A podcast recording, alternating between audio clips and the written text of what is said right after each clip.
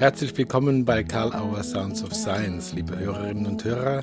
Heute zum zweiten Gespräch in der Reihe Der Witz an der Sache mit Bernhard Tränkle. Bernhard Tränkle muss man nicht mehr lange vorstellen. Wir haben uns heute über die Zukunft von Kongressen unterhalten. Äh, wir haben uns unterhalten über Therapie TV, beziehungsweise was heißt es, Therapie als Videomaterial zur Verfügung zu stellen, was braucht es dafür. Und wir haben uns unterhalten darüber, wie können wir verhindern, dass es soziale Demenz gibt in professionellen Feldern. Aber hören wir lieber Bernhard Tränkle im O-Ton zu. Viel Spaß. Hallo, lieber Bernhard Tränkle bei Karl Auer Sounds of Science, äh, Teil 2 unserer Gespräche. Freue ich mich, dass du da bist. Wo bist du in Rottweil? Ich bin in Rottweil, wie mhm. die ganzen letzten drei Monate. Eigentlich wäre ich jetzt im Moment in Peking, aber ich bin in Rottweil. Du wärst eigentlich in Peking? Eigentlich würde ich im Moment im Peking Workshop halten, ja. Mhm. Habt ihr schon, schon äh, Live-Workshops wieder gemacht? Fällt mir jetzt spontan ein. Habt ihr schon was probiert bei euch in Rottweil? Ja, Gunter Schmidt war gerade vier Tage bei mir. Okay. Ähm, und wir haben das Glück, dass eine, eine Schule umgezogen ist in neue Räume, eine Fachhochschule mhm. und die alten Räume leer stehen und wir hatten da für 15 Teilnehmer eine riesige Turnhalle plus eine Bühne hinter dran. Also da war es mit jeglicher Abstandsregelung überhaupt kein Problem. Jeder hat sozusagen an Luftraum mehr wie ein eigenes Zimmer gehabt mhm. und auch äh, selbst wenn die Leute hätte mit sich selbst ins Gespräch kommen wollen, alle 15 hätte jeder ein eigenes Zimmer gehabt. ähm, also das lief auch, lief auch atmosphärisch sehr gut.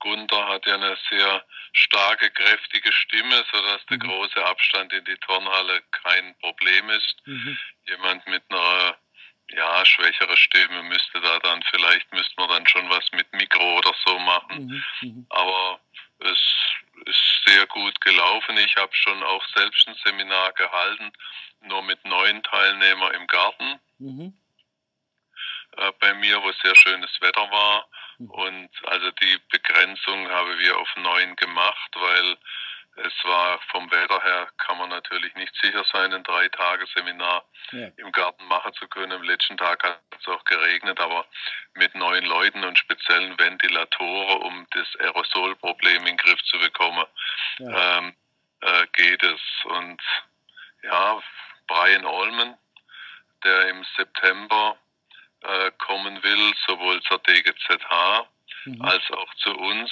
Da haben wir jetzt in Richtung 40 Teilnehmer und das sind eigentlich schon auch für einen großen Raum, also für den größten Raum, den ich im Moment in Rottweil, wo ich Zugriff habe, wenn ich nicht noch eine leerstehende Kirche oder Bahnhof finde. ähm,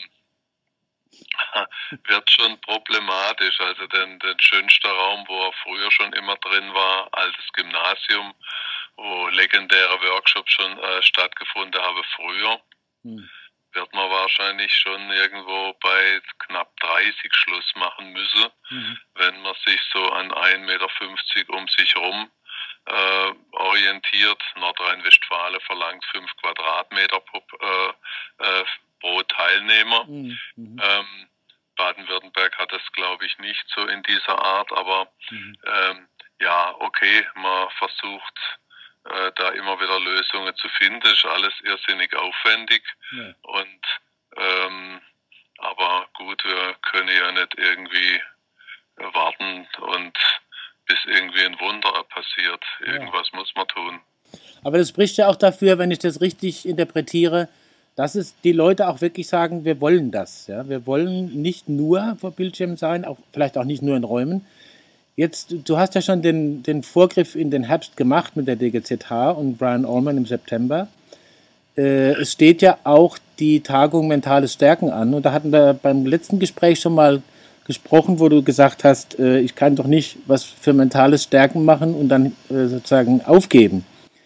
Gibt es da was Neues? Ich glaube, da sind einige doch sehr interessiert dran. Äh, wie sieht jetzt da die Planung aus? Ja, ich da natürlich auch. Neues, komme ich gleich dazu. Ich möchte noch.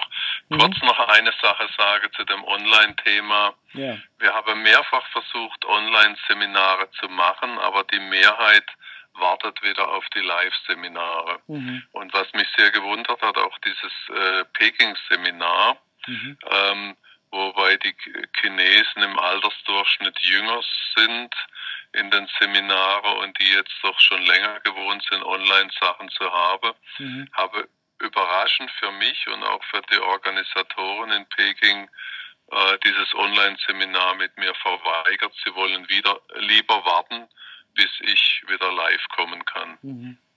Also da äh, es wird sicher zu Änderungen kommen. Man hat jetzt, man lernt und man sieht, man kann vieles online machen. Mhm. Ähm, aber das ersetzt doch nicht ähm, mhm. das Live-Treffen. Man kann natürlich auch nicht so schöne Fotos machen, wie es die Chinesen immer lieben. äh, man kommt sich ja vor wie so ein Rockstar, mhm. wenn man da in China unterrichtet. Ähm, also da gibt's es fand ich ziemlich einheitlich, dass unsere Leute doch in der Tendenz ähm, eher warten auf die Live-Seminar. Also wenn wir jetzt ein Live-Seminar auch kurzfristig ansetzen, mhm. jetzt das beim Gunder, wenn wir den großen Raum bekommen haben, waren, glaube bis auf ein oder zwei waren alle da. Mhm. Mhm. Ähm, und Gunder hat jetzt auch noch äh, ein Nachholseminar, was im April abgesagt worden ist, ganz kurzfristig angesetzt, weil ein Kongress, der Kongress vom Reinhold Bartel in Innsbruck abgesagt wurde, ja. wo wir beide hätten sein sollen. Da haben wir beide frei und praktisch alle kommen wieder. Ich glaube, mhm. eine, eine Teilnehmerin kann nicht kommen, mhm. ähm, aber alle anderen kommen kurzfristig vier Wochen. Mhm. Äh, mit vier Wochen Vorlauf mhm. wird dieses Seminar im Juli stattfinden. Also bei Live-Seminaren sind die Leute sofort in den Startlöchern. Und wenn ich versuche, online was anzubieten, hat es jetzt bisher mit unseren Kunden noch nicht so gut funktioniert. Mhm. Finde ich ähm, interessante jetzt, Entwicklung. Jetzt so men ja. Mhm. mentale Stärken, wo du gefragt ja, hast. Ja. Ähm, da haben wir sehr viel überlegt. Ähm, natürlich irgendwie hoffen wir und man lernt ja wieder neu beten. ähm, wir hoffen, ähm, dass wir einen ganz normalen Kongress machen können. Mhm. Wenn ich mir die neuesten Zahlen vom Iran anschaue, mhm. ich, ähm, die hatten über vier bis sechs Wochen praktisch parallele Entwicklungen wie die infizierte Zahl runterginge von ein paar tausend runter äh, auf unter 1000 pro Tag mhm. und die Todeszahlen sind auch fast parallel gewesen. Mhm. Ja, beides 80 Millionen Völker, großer Unterschied ist, die haben 70 Prozent der Bevölkerung ist unter 35 Jahre, bei uns sind sehr viel mehr ältere Leute. Mhm. Trotzdem waren die Zahlen fast parallel. Mhm. Jetzt habe die wegen Ramadan und auch wirtschaftliche Gründe zu früh aufgemacht und die, ähm, die Zahlen schießen nach oben. Mhm. Ähm, also die haben die letzten Tage zwischen zweieinhalbtausend und über 3000 Neuinfizierte gehabt. Wir liegen ja irgendwie bei unter 500 mhm. im Moment. Mhm.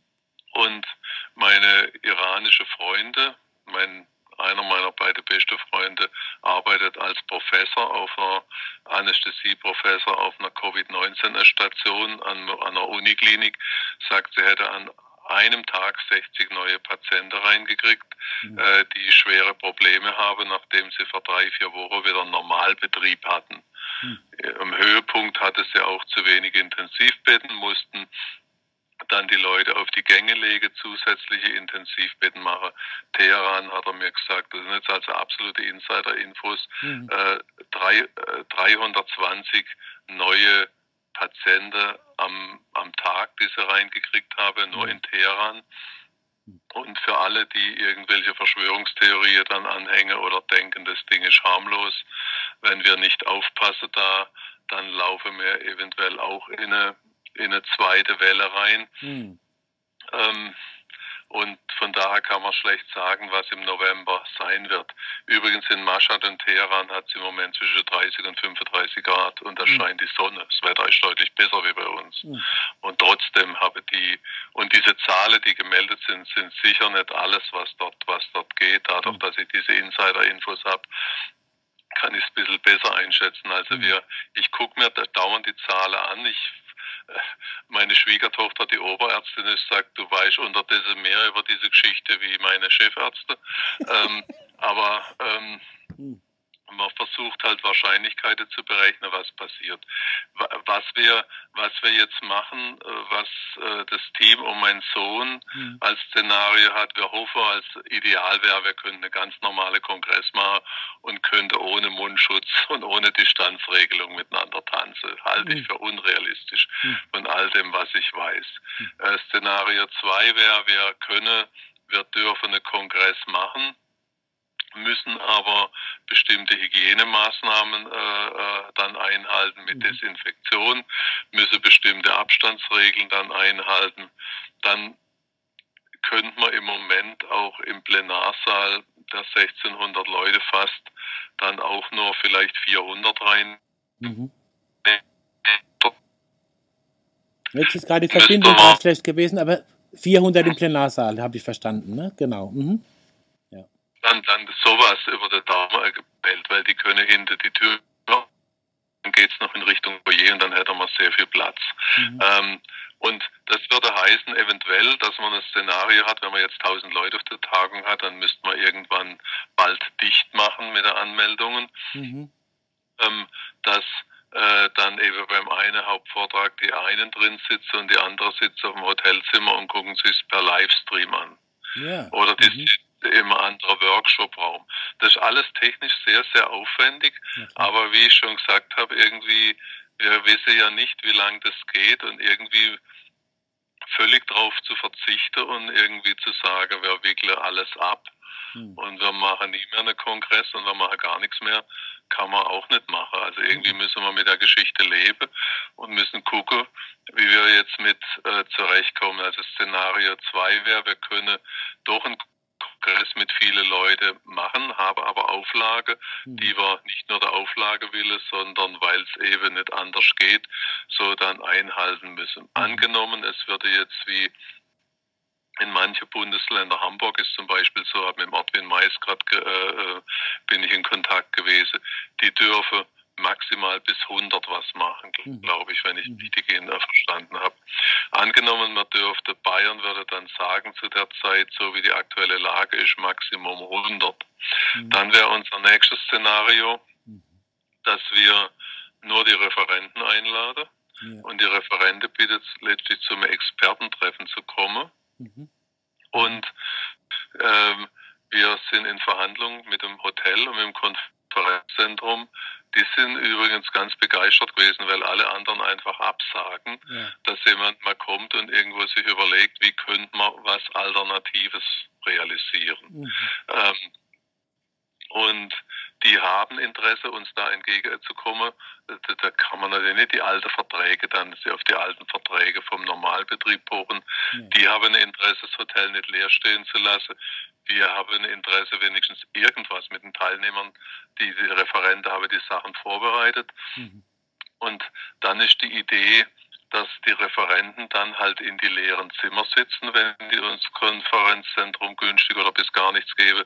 Und dann haben sie immerhin die Hotelzimmer, die bezahlt werden dort. Mhm und dann wird es aufgezeichnet und per Livestream gesendet. Mhm. Und wenn wirklich gar nichts geht und eine komplette Shutdown wäre, wenn man voll in eine zweite Welle reinrauschen würde mhm. oder man sagen würde, es wäre Ausgangssperre und man darf nicht einmal irgendwie, das Essen wird vor die Tür gestellt, wie es in China war. ja. Jetzt mal absolute Worst Case. Mhm. Gibt ja Buchtitel, da heißt schlimmer geht's immer. Mhm. Äh, wenn es sowas käme, dann, dann wird man den Teilnehmern, die jetzt gebucht haben, dann sagen, ähm, äh, ihr könnt, äh, de, ihr könnt einen Gutschein bekommen auf die Teiletagung nächstes Jahr, die wir gerade äh, äh, äh, ankündigen, oder auf nächstes mentale Stärke. Mhm. Und wer sagt, kann ich mir im Moment nicht leisten, kriegt halt das volle Geld zurück. Mhm. Beziehungsweise man könnte dann auch mit Aufnahme von früheren Tagungen den Leute, die uns dann da unterstützen. Mhm. Weil das würde bedeuten, wir hätten einfach in unserem äh, Null Einnahme in dem Jahr. Ja, klar. Ja, das das wir haben bis jetzt keine Kurzer, Kurzarbeit angemeldet, mhm. wir haben auch alleinerziehende Mütter im Team mhm. und so. Und aber eigentlich ist natürlich, wie jeder weiß, das kann ich auf Dauer nicht durchhalten. Mhm. Und das wird man dann sehen. Aber wie ich letztes Mal schon gesagt habe, Tagung mentale Stärken zu organisieren, die Fachleute überall zusammenzuholen von mentale Stärke. Wir sollen die anderen bestärken, dass sie wieder ihren Kunden mentale Stärke beibringen. Mhm. Und dann zu sagen, äh, ich setze mich vor der Fernseher und gucke im, im ZDF Herzkino an. ja. passt irgendwie nicht zusammen. Bisschen paradox, ja. Mhm. Nach, dem, nach der Wahnsinnsaktion von der Iran-Konferenz 2019, wo ich den Ehrgeiz hatte, unter alle Umstände das zu schaffen, egal was Donald Trump und andere machen. Mhm. Äh, und man habe es dann geschafft. Mhm. Hätte ich mir eigentlich jetzt ein ruhigeres Jahr gewünscht, muss ich sagen. Ja. Manchmal denke ich schon, ob das nicht eine gute Gelegenheit wäre, mit über 70 in Ruhestand zu gehen. Keine Drohungen, bitte. Ja, und äh, über den Satz zu, meditieren, äh, zu meditieren, körperliche Abwesenheit ist oft besser als Geistesgegenwart. ähm, ja, also so ist die Situation mit mentale Stärken mhm. und für alle, die sich dafür interessieren, die Homepage mentalestärken.de mit einem S oder Doppel S, kann man mhm. sich mal überlegen, was da für ein Wortspiel dahinter steckt, was man damit machen kann mhm. wenn man es mit einem oder mit zwei S schreibt und man kann sich anmelden, man kann die Info auch weitergeben ja. und ähm, wir werden auf jeden Fall versuchen, das Beste daraus zu machen. Vielleicht gibt es auch noch weitere äh, äh, äh, Ideen mhm. und, und, wir haben auch schon Rückmeldungen von die gut finden. Viele Referente würden dann nur dieses Referentenfachtreffen mit, mitmachen, fände das auch eine spannende Idee. Ja. Wäre sicher auch spannend.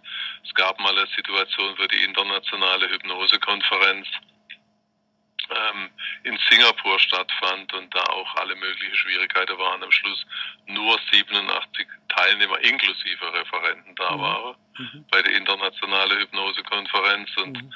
immerhin ist ein sehr großartiger Spiegelartikel daraus resultiert, weil ja. die unter das vielfach preisgekrönte Katja Tim, die den Henry Nannen Preis gewonnen hat und mhm. so, hat dann hat mir dann gesagt, ja, das macht ja keinen Sinn, da hinzufahren. Ich sagte, im Gegenteil. Mhm hocke da rum und habe nichts zu tun. Sie haben, können den ganzen Tag Leute interviewen und die sind begeistert, wenn sie jemand, wenn sie jemand haben, mit dem sie ihr Fachwissen teilen können. Und die hat dann eine geniale vierseitige Artikel in, in, in Spiegel Wissenschaft gemacht. Es ist gut, mit jemandem zu sprechen, der sozusagen diese Fähigkeiten hat, äh, das aufzuspüren, dass Dinge, die, die auf den ersten Blick äh, ein bisschen äh, trüber aussehen, tatsächlich auch ihre Qualitäten und ihre Potenziale haben.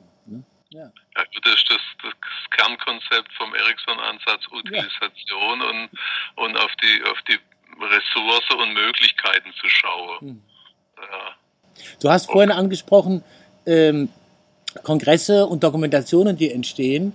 Ich nehme das mal als Anlass, äh, kurz darauf zu schauen, ihr seid ja auch sonst aktiv. Ihr habt Therapie-TV gestattet. Ja, vor ein paar Tagen. Wir wollten das ja schon letztes Jahr starten und dann war da, gab es da, letztes Jahr hatten wir insgesamt mit der Iran-Tagung zusammen fünf Tagungen, was zu viel war. Dieses mhm. Jahr hatten wir nur eine, mhm. wollten dann ganz viel mal, mal grundsätzlich überlegen, was man alles noch machen kann. Mhm. Und dann kam Corona ja. und jetzt ist Therapie TV seit wenigen Tagen ist am, am Start. Wir haben es noch nicht an ähm, groß in die Welt gesetzt, mhm. bis jetzt nur an die Teilnehmer der letzten Kindertagung und des Eagle State Jubiläum mhm. und wollen dann mit den Kunden, die sich da anmelden, dann mal gucken, wie ob das System stabil läuft. Bis jetzt mhm. läuft alles sehr gut. Ja, übrigens auch, ja. Ich kenne einige, die drin sind und sagen, es wäre toll. Das sage ich ja. jetzt nicht aus, aus Marketinggründen, sondern habe ich einfach gehört. Ja, ja also das mhm. ist ähm, die Idee, letztlich irgendwo, also ich hatte damals das Glück mit dem Helm Stierlin, der aus der USA kam, der ein bisschen andere Art von Professor war, wie die sonst die Professoren, der Leute gefördert hat und ich durfte mehrfach bei ihm in Therapien dabei sitzen. Mhm. Gunter Schmidt und Wolf Ritscher und ich und andere durften dann aus seinen Therapievideos Lehrbänder zusammenschneiden. Mhm. Ähm, dann auch als Minuchin da war, der Ivan Bostomenje-Notch, diese ganzen Legenden, die er dann nach Heidelberg geholt hat, durften wir, obwohl er nur einen Raum hatte mit 20 Leuten, dann trotzdem als Studenten, äh, die er besonders gefördert hat, da dabei sein, hinter der Einwegscheibe sitzen. Und von dort her, glaube ich, kommt ein bisschen meine Orientierung mehr auf die Praxis, dass ich Workshop-Tagungen organisiert habe und nicht Tagungen, wo viel Vorträge gehalten haben, mhm. weil ich einfach von diesen, äh, von diesen praktischen Erfahrungen, wo ich zugucken durfte, ich durfte auch mal beim Watzlawick bei zwei, drei Therapien Palo Alto hinter der Scheibe sitzen mhm. und diese so letztlich live dabei zu sein, im Therapieraum zu sitzen oder hinter der Einwegscheibe zu sitzen und dann noch mit den Therapeuten eventuell reden zu können, war äh, unglaublich lehrreich. Und ja. von daher habe ich damals, als ich diese Evolution of Psychotherapy die ich mit dem Jeff Zeig organisiert habe. Er hat ja 85 die in Amerika gemacht, 7200 Teilnehmer, 2000 auf der Warteliste, mhm. wo er die Idee hatte, die ganzen Schulegründer, Wolbe für die VT, Aaron Beck für kognitive Verhaltenstherapie, der Alexander Lowen, mhm. ähm, ähm, die Virginia Satir, äh, Minuchin, Haley, die ganzen Legenden waren da, der führende Gestalttherapeut, mhm. äh, führende Transaktionsanalytiker. Und dann haben wir das 94 nur, nur ein einziges Mal in Europa stattgefunden. Mhm.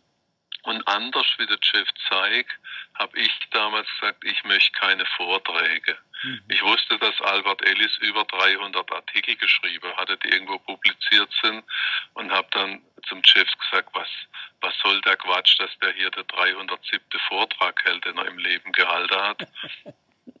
ähm, mir habe viel mehr davon, wenn er möglichst viele Live-Demos macht. Und dann, mhm, genau. und dann mhm. haben wir äh, die, gesagt, sie solle möglichst viel entweder live arbeiten, was Alexander Lowen spektakulär mit seiner Bioenergetik gemacht hat, mhm. oder sie solle Therapie-Videos mitbringen, wo sie mhm. zeigen, wie sie arbeiten. Der Otto Kernberg hat zum ersten Mal im Leben live mit jemand auf der Bühne gearbeitet, wo andere Leute zugucken durften. Mhm. Und ähm, äh, hat sich da motivieren lassen, doch diese Konferenz das mal zu versuchen. Mhm. Und hat unter diesem Jahr macht er ja hat er bei Gottman und Gottman dann noch Paartherapie gelernt und kombiniert jetzt sein, mit 90 sein analytisches Wissen mhm. mit, mit systemischen und Paartherapie-Sachen. Äh, mhm. Und diese Aufnahme damals äh, wurde äh, die die Workshops wurden einerseits auditiv aufgezeichnet von einer amerikanischen Firma und die Videos von der Videokooperative Ruhr. Ähm, ja, genau die, die es damals gab. Das ist ein, äh, ein Diplompsychologe gewesen, der Norbert Böhmer und die Ulla Ahlefeld, seine Frau, die eine Psychiaterin ist. Und die hatte sehr viel Fachwissen, Hypnotherapie-Fachwissen, aber auch systemisches Fachwissen und habe die Bänder sehr, sehr gut äh, editiert, zusammengeschnitten. Es war sein Hobby, das ist nächtelang im Studio gesessen. Mhm und hat die Bänder zusammengeschnitten. Das ist ein anderes Konzept wie das, was dann Karl Auer mit der Autobahn-Universität oder auch der Bernd Ulrich mit Auditorium Netzwerk gemacht hat. Mhm. Die habe äh, ganz, die Schweigepflicht war immer ihnen sehr wichtig. Also mhm. man hat müssen, wenn man die Bänder gezeigt hat, hat man müssen äh, alle Teilnehmer ein Formular ausfüllen lassen, dass sie wissen, dass das ganze Zeug unter Schweigepflicht steht. Ja. Und es war mehr wie zehn, über 10, 15 Jahre war dieses Material nicht mehr zugänglich, weil der Norbert Böhmer gestorben ist. Ja. Und wir waren immer wieder mit seiner Frau in Verhandlung und äh, diese Schwe alte Schweigepflichtsverpflichtung war ihr sehr heilig. Ja. Und das ist auch richtig. Das ähm, ihr auch, ne, bei und, Therapie TV, oder? Also zumindest bei den ja, Dingen, wo es um solche Sachen geht. Mhm, okay. Ja, und da haben wir eben dann jetzt ein äh, Konzept gefunden, äh, diese alten wertvolle Aufnahme wieder über Therapie äh, über Therapie TV zugänglich zu machen. Das ist aber nur eins. Hm. Das Kern, äh, Kernkonzept ist eigentlich, dass wir wirkliche reale Therapiesitzungen, wie sie jetzt bei mir in der Praxis stattfinden, mhm. zum Teil dann, wenn es die Klienten erlauben, wenn es interessant ist, exemplarisch mitschneiden und die eben dann nur approbierte Ärzte und Psychologe, ärztliche und psychologische Psychotherapeuten zugänglich gemacht werden. Mhm. Und der, äh, der Gunter Schmidt hat jetzt an diesem Wochenende bei uns am Abend nach seinem Workshop eine Aufnahme gemacht mit einer Kollegin, nicht jemand aus dem Workshop, äh, wo es um ein sehr intensives äh, Problem ging. Und wir haben dann danach geredet darüber, äh, weil auch vorher die Frage war, ob er das im Rahmen von seinem Workshop macht, dann lernen die Workshop-Teilnehmer davon. Dann waren wir uns einig, dass diese Intensität, die da da war, hm. Niemals im Workshop da gewesen wäre. Ja. Ich habe mhm. Gunther noch nie so leise Rede hören wie in der Therapie an einer Stelle. Mhm. Über eine ganze Passage, weil einfach eine große emotionale Intensität da war. Das konnte man auch so nicht planen, wie sich das entwickelt. Aber wenn da 20 Leute drumherum sitzen, die noch mit äh, selbst im normalen Workshop ohne Social Distancing, hm. dann hat man ein anderes Konzept, dann ist man am Seminar interessiert. Ich glaube, die haben alles vergessen gehabt, dass hm. auch ich noch, ich bin aber irgendwo so in einer Zwischentür gesessen, dass ich nicht gesehen werden kann. Hm. Und das hat eine kriegt eine andere Intensität. Mhm. Also wie wenn man jetzt nur, äh, wenn man sowas im Workshop macht. Im Workshop ist auch sehr wertvoll, aber das sind, ist eine andere, andere Qualität drin. Ja, wenn es jetzt möglich ist, ja. Mhm. Das Besondere ist, man nehme mit drei hochauflösende Kameras auf. Mhm. Ich, die ersten Aufnahmen, die gemacht wurden vor vier Jahren schon, sind von mir gewesen. Die hab, war ich der Therapeut. Mhm. Und dann bin ich anderthalb Tage im Studio in München gesessen mit einem Schnittfachmann und habe mir überlegt, wie kann man die jetzt optimal zusammenschneiden. War eine Irrsinnsarbeit und ich war nie zufrieden. Mhm. Und am Schluss habe ich dann gedacht, sind wir eigentlich verrückt? Warum machen wir uns die Arbeit? Man selbst im kleinen Bild, wenn drei Kameraeinstellungen auf einem Bildschirm sind, selbst auf dem Laptop, sieht man das heute so gut. Warum ja. schneiden wir überhaupt? Mhm. Und jetzt das Neue an diese neue Aufnahme, die wir machen, man sieht mit einer Kamera voll den Therapeut, also das Gesicht und der Oberkörper vom Therapeut, man mhm. sieht die Klientin zum Beispiel, jetzt wie es am Wochenende war, mhm. und ein Bild mit der Totale, wo man den ganzen Körper sieht. Und man kann zwischen den Bildern hin und her schalten. Mhm. Dann ist die Idee, dass wir Transkripte anfertigen. Ähm, die sind, gibt es bis jetzt noch von wenigen Aufnahmen. Und dann, wenn man dann zum Beispiel weiß, der Gunter Schmidt hat doch doch eine Story von Sylt erzählt, wie er mal in Sylt war, dann kann man in Transkript das Wort Sylt gehen in Zukunft. Und wenn man da draufklickt, ist man im Film direkt an dieser Stelle. Perfekt. Also es ist eine, eine ganz andere, äh, all, sowas gab es bisher in der Art noch nicht. Da habe die Junge im Team unglaublich viel Idee äh, reingehängt und mhm. sie arbeitet, das ganze Sachen liegt auf einem deutschen Server, also aus Datensicherheitsgründen. Mhm was so äh, von äh, einem Kulturserver, also das Dokumentarfilmfestival in München lief da auch drüber. Das sind äh, Fernsehleute, die Dokumentarfilme machen, die hohe Schutzstufe für uns äh, in Richtung Schweigepflicht eben garantieren können und die Erfahrung haben mit solchen Systemen, weil sie schon ganze Festivals online auf die Art mit Filmen durchgeführt haben. Und da fließt also dann Fernseh-Know-how ein auf dem neuesten Stand. Ähm, und ja, da werden wir zum Teil eben diese alten historische Aufnahmen nach und nach zugänglich machen. Hm. Und jetzt im allerersten Block sind dann schon mehr wie zehn alte Aufnahmen von der Susi Siegner Fischer, wie sie mit Kindern und Jugendlichen arbeitet, die VCR damals aufgenommen hat drin. Das war der Susi ganz wichtig, dass die wieder zugänglich sind, weil, äh, weil da sie exemplarisch an ganz viele verschiedene Symptome zeigt, wie sie arbeitet. Mhm. Also okay, ich habe jetzt sehr viel geredet, ja, habe dich nicht mehr Wort kommen lassen. Ja, nein, nein, das ist ja irre spannend. Also das ist ja wichtig, dass die Leute auch eine gewisse Vorstellung haben, was dieses Konzept von anderen unterscheidet und was sozusagen das trägt, was die Seele von dem Konzept ist. Ja. Es, sind ja auch, es ist ja auch äh, das Angebot von Reden reicht nicht 2019 drauf. Da werden wir auch noch eine Ausschreibung machen, aber das ist noch nicht passiert. Aber das ist jetzt schon interessant und ich glaube, äh, ich, äh, ich bin kein Prophet, aber dann sagen wir lieber, ich wünsche dem eine gute und für viele nützliche Zukunft. Ich, ich das also mhm. ist was mehr wichtig ist, es ist kein Konkurrenzprodukt zu Auditorium Netzwerk. Mhm. mhm. Ich habe immer, es war für mich sehr schwierig zu sehen, wie dann VCR eben durch den Tod vom Norbert Böhmer, dass diese Wahnsinnsaufnahme, die die habe, die habe ja auch noch Aufnahme, die auch wir zum Teil, wo wir mit Minuchin in Heidelberg einen Kongress gemacht haben, mhm. ähm, äh, alte Aufnahme von Virginia Satir, die über das Weinheimer Familientherapieinstitut waren. Mhm. Da werden wir später mal noch nachfragen, ob die bereit sind, die uns auch zu geben. Mhm. Mhm. Dass die einfach, ja, einfach existieren nicht mehr. Die werden gelöscht. Mhm. Ja, wo, wo, wo, die Leute so viel daraus lernen können. Der Bernd Ulrich, der hat einen Wahnsinnsschatz angehäuft an, an, an, mhm. an Filme, äh, äh, von Aufnahme von so vielen Tagungen, hat auch noch irgendwie sich Sachen dazugekauft, ganze Archive dazugekauft, ist nach New York geflogen, um den Lechen mit dem Bündig zusammen zu interviewen. Mhm. Wenn die Firma bankrott gehen würde, mhm. und dieses ganze Material nicht mehr zugänglich wäre. Das wäre für mhm. die Ewigkeit schade. Also das, mhm. das muss, die, diese Sachen müsse irgendwie, die muss man eigentlich irgendwie dann erhalten oder man müsste ja. irgendwie gucken, wie man äh, über eine Stiftung irgendwas macht, damit mhm. sowas nicht kaputt geht. Man muss ähm, aufpassen, dass es keine organisierte soziale Demenz gibt, sozusagen. Ja. Da sind wir ja also bei einem Thema, was ich jetzt aber nicht mehr aufmachen will. Das fast, wir wollten äh, äh, vielleicht das nächste Mal, wenn wir uns wieder treffen, sprechen. Das ist irgendwas mit Megafon und Literatur, neue Bücher international in Vorbereitung.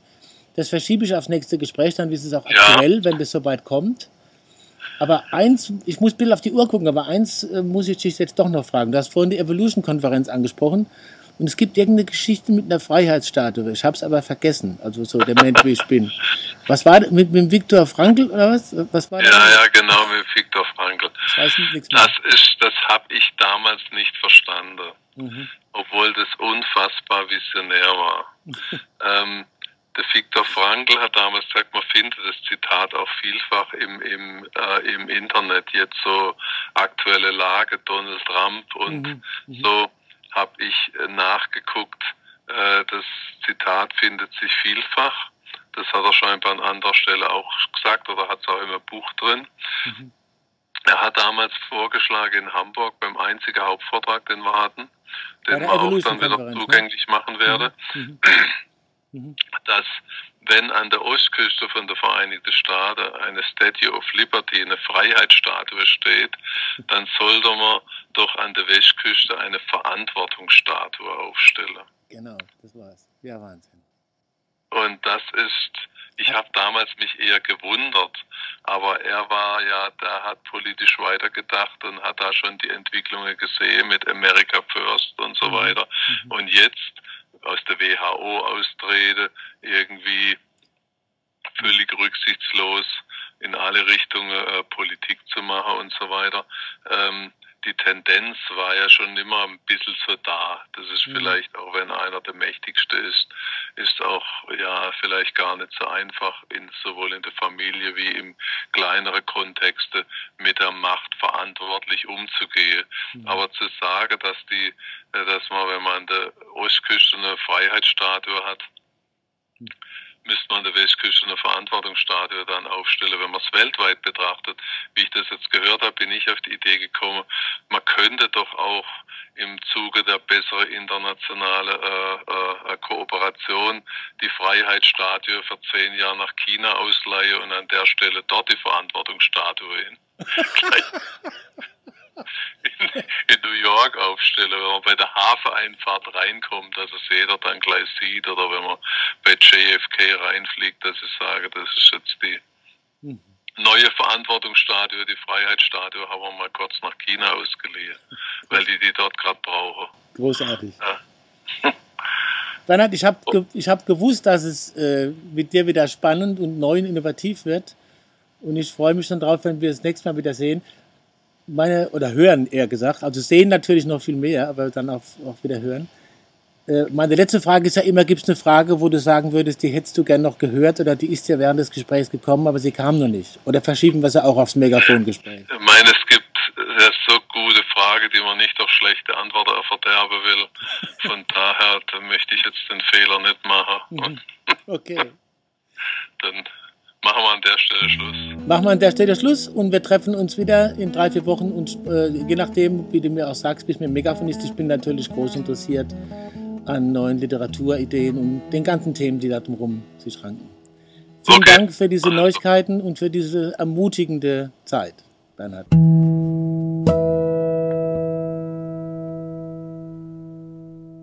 Ja, ich bin mir sicher, da war doch viel Neues dabei, Informationen rund ums Feld, Internationales, was Bernhard Trenkto durch seine vielen Kontakte ja einfach immer wieder zur Verfügung stellen kann. Vergesst nicht, uns positiv zu bewerten, wo immer ihr eure Sounds of Science von Karl Auer hört. Vergesst natürlich nicht die Autobahnuniversität am Wochenende. Und kommende Woche, so wie es aussieht, und es ist ziemlich sicher, sprechen wir mit Jürgen Krietz über die Rolle des Subjekts in der Systemtheorie. Spannend, denke ich. Seid wieder dabei bei Sounds of Science, bei der Karl-Autobahn-Universität und nicht vergessen, positiv bewerten. Schönen Feiertag und eine gute Zeit übers Wochenende.